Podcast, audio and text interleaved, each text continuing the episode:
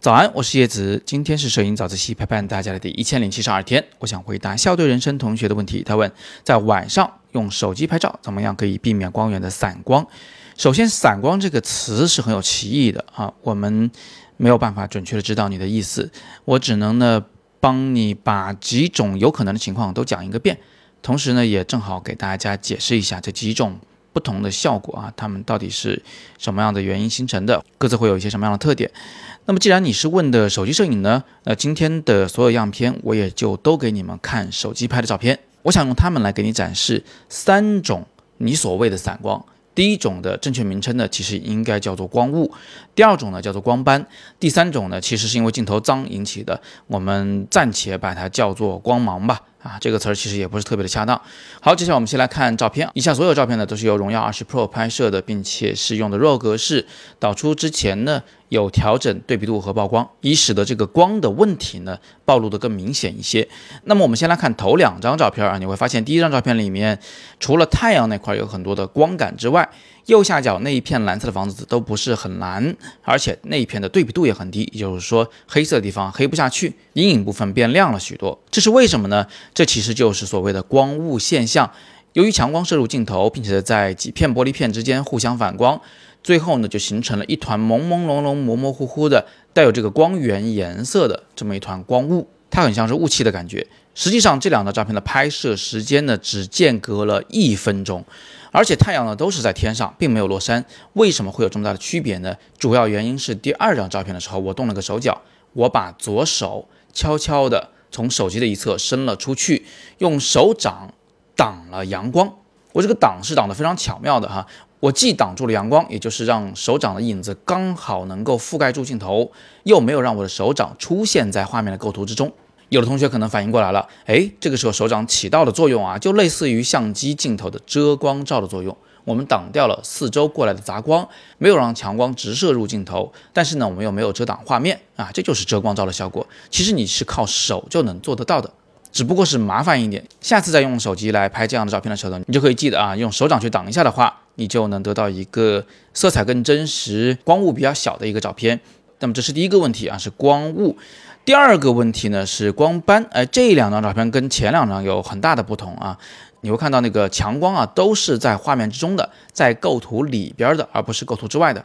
所以这种情况你不可能再用手掌去挡它了，因为挡的话手掌就拍进来了嘛。它会呈现什么样的效果呢？请你先看第三张照片啊，这一个灯的四周有出现光雾，没错。但是我想请你注意一下，在那个小小的宣礼塔的右侧出现了一块黄色的扇形的光斑。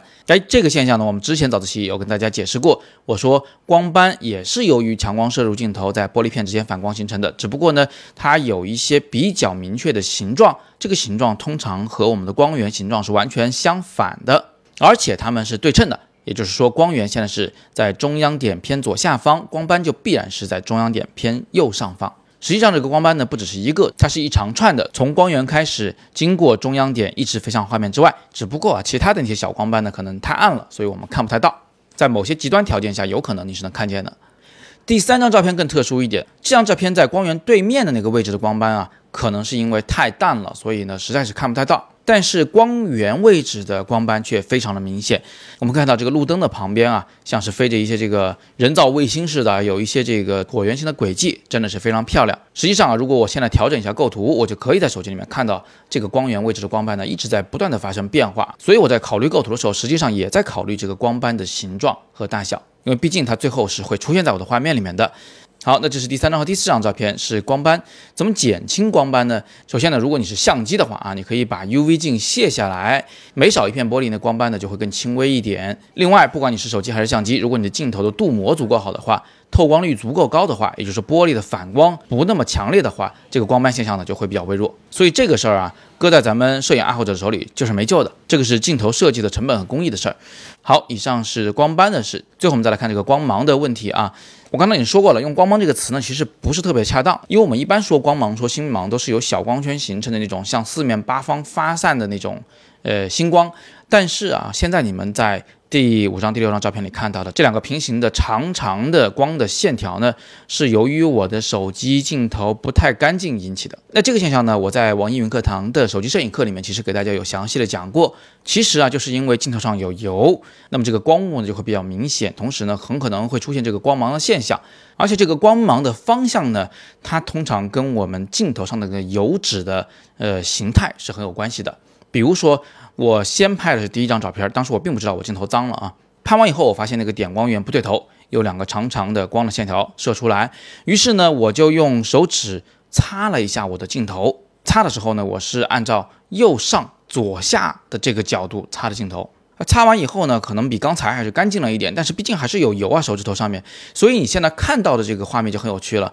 光雾是变少了，但是这个光芒的线条方向也完全变了。因为我擦镜头的方向是右上到左下，所以呢，这个光芒就变成了左上到右下。也就是说，光芒的线条的方向永远会跟我们擦镜头的这个方向的成一个九十度。那知道了这一点，如果你喜欢这个光芒效果的话，你就可以有意识的去用手指头去蹭脏你的手机镜头。而且用手指头往上涂抹的时候呢，记得哎掌握一下这个涂抹的方向。一般我们喜欢斜着涂，这样的话光芒呢也是一条斜线，会比较动感，比较好看，好吧？如果你现在身边就有点光源，比如说在黑暗中有盏台灯，或者是头顶有射灯的话，请你现在就拿起手机来试一试这个小妙招，用手指头把你的镜头给弄脏，用手指从不同方向去涂抹你的镜头，看看这个光芒的线条方向是不是会发生变化。只要你试一次，你肯定终身都忘不了。好，最后我想请大家来做一个小投票，第一张和第二张照片分别是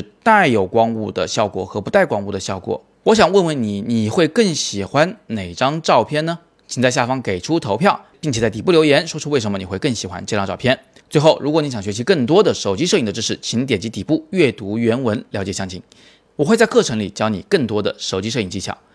今天是摄影早自习陪伴大家的第一千零七十二天，我是叶子，每天早上六点半，微信公众号“摄影早自习”，不见不散。